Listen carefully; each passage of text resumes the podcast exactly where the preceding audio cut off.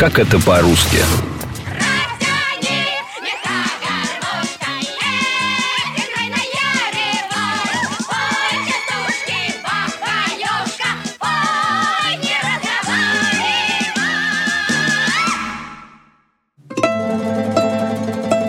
Пожалуй, самый известный женский персонаж славянского фольклора – это Баба Яга. Если верить сказкам, летает она в ступе, живет в избушке на курьих ножках и заманивает к себе добрых молодцев. Принято считать, что у Бабы Яги длинный горбатый нос, растрепанные волосы и костяная нога. О том, почему она так выглядит, можно узнать из другого эпизода «Как это по-русски». Он так и называется – Герой сказок «Почему у Еги костяная нога, а Снегурочка старше Деда Мороза». Сегодня я расскажу, как на самом деле выглядела русалка, где обитает Кикимора и чем опасны полудницы. Меня зовут Анна Глушенкова, а это новый эпизод подкаста «Как это по-русски», посвященный женским персонажам славянской мифологии –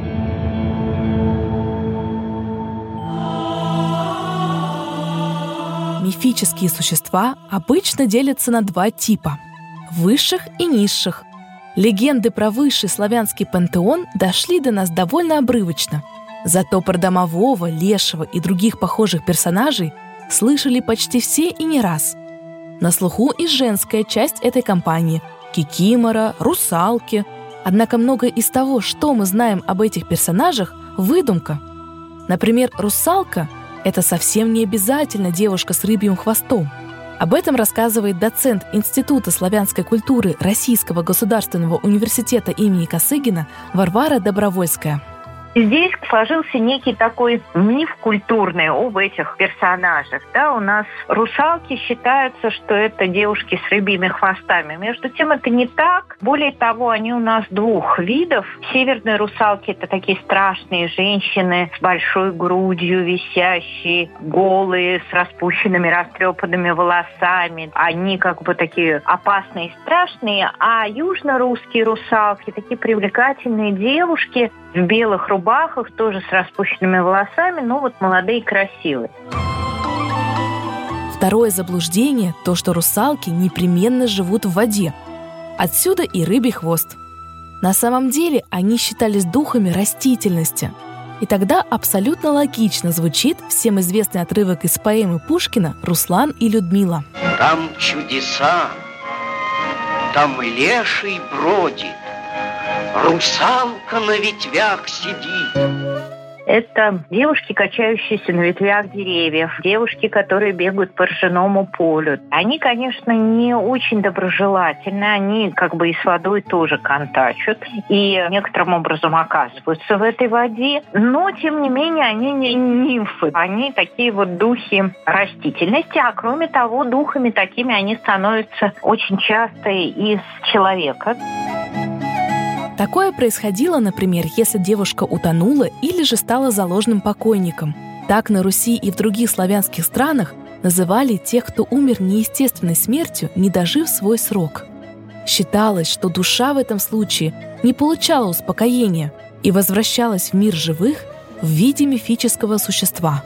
Девушки-русалки могли повлиять на плодородие и даже на погоду – в Поволжье есть такой тип русалки, которая сидит на берегу или на камне, расчесывает свои волосы, и с этих волос льется вода. И очень часто от посещения русалочьего гребня зависит засуха или наоборот затяжные дожди. Это вот такая вот важная фигура, связанная с дождем, с водой, с плодородием. Русалка угрожала людскому миру не только засухой, Встреча с ней могла закончиться для случайного прохожего смертью. Но согласно народным поверьям, играла русалка по правилам и не хитрила. Надо было просто правильно ответить на ее вопрос – укроп или петрушка – если русалка встретит человека, она может защекотать. Ну, может спросить, укроп или петрушка, например. И если человек ответит правильно, укроп, тогда русалка ему скажет, чтобы ты сдох и исчезнет. А вот если кто-то отвечал «Петрушка», то русалка щекотала его что из силы, восклицая «Ах ты моя душка!». Еще считалось, что русалки влияют на урожай. Они могли как помогать растениям расти, так и наоборот мешать. Девушки, русалки очень часто бегают по ржаным полям. И их пробега зависит рост ржи и других культур. И в целом ряде случаев русалок выпроваживают из деревни, из поля в определенный срок, чаще всего связанный с троицей, когда растения достигают своего пика, и в этот момент русалка изгоняется. Изгонять русалку надо было определенным образом – каждом регионе был свой обряд. Где-то русалку провожали в виде птицы, где-то в виде лошади или девушки, которую украшали зеленью. Сейчас такие традиции, конечно, ушли в прошлое. Но вот, например, в Воронежской и Орловской областях и кое-где в Поволжье такие проводы русалки иногда еще устраивают. Болотная. Кикимора Кикиморовна. Митя, а я про вас слышал. Да? Вы вместе с Лешим в лесу людей пугаете. Ой, какой там вместе. Все одно делать приходится.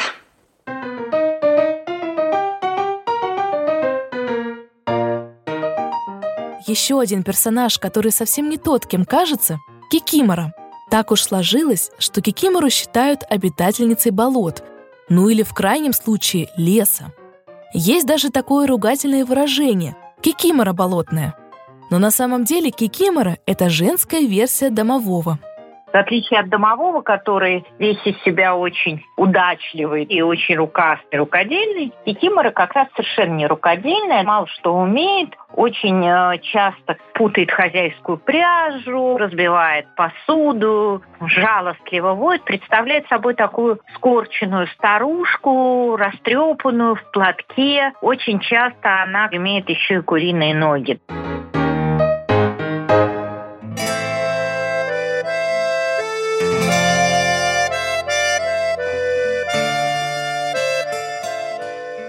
Лесной дух, который мог и запутать путника, и неожиданно ему помочь, это леший.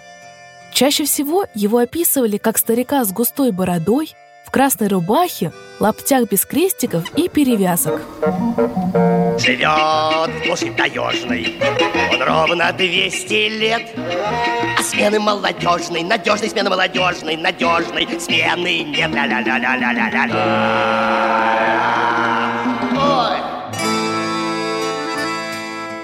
Если дети терялись в лесу, но сами благополучно находили верную дорогу, в деревне потом судачили, что именно леший их спас и из чаще вывел.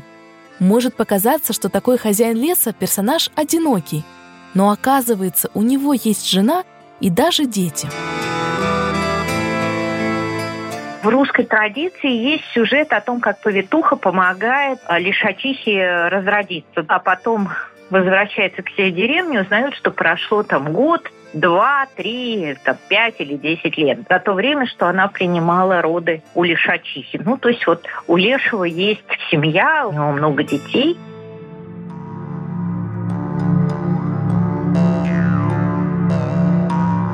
Обзавелись детьми и духи поля – межевик и полевик. Один отвечал за межу, то есть за границу поля, а другой – за само поле – и вот у одного родились девочки-межевички, а у другого – дочки-полевички, которые качались на колосьях, как на качелях. Говорили, что главное для межевичек – удержать человека в поле до полудня, чтобы пришла очередь взяться за него страшной полудницы полудница или полевая баба или житная баба. Персонаж, который обитает в поле и явно связан с полуденным зноем. И вот этот персонаж очень опасен для человека, хотя представляется такой женщиной в белом, которая то ли идет, то ли скользит по полю. И после этого человек может даже сойти с ума, но на самом деле получить солнечный удар.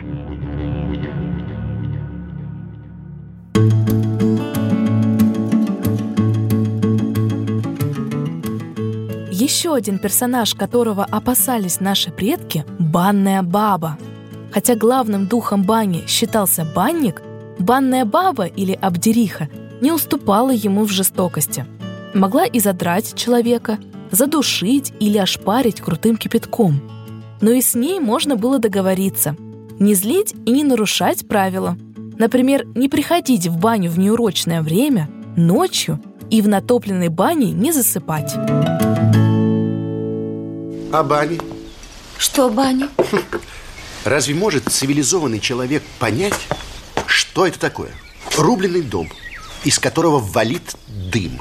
И в этом угаре русские занимаются развратом, вакханалией. Ой, Сережа, ты говоришь чушь. В банях моются. Три раза в неделю? Не смеши меня. Это был подкаст «Как это по-русски». Меня зовут Анна Глушенкова. Подписывайтесь на нас в социальных сетях, ВКонтакте или Телеграме. Эпизоды подкаста «Как это по-русски» можно найти в приложениях iTunes или Google Podcasts, а также на Яндекс Музыке. Пока!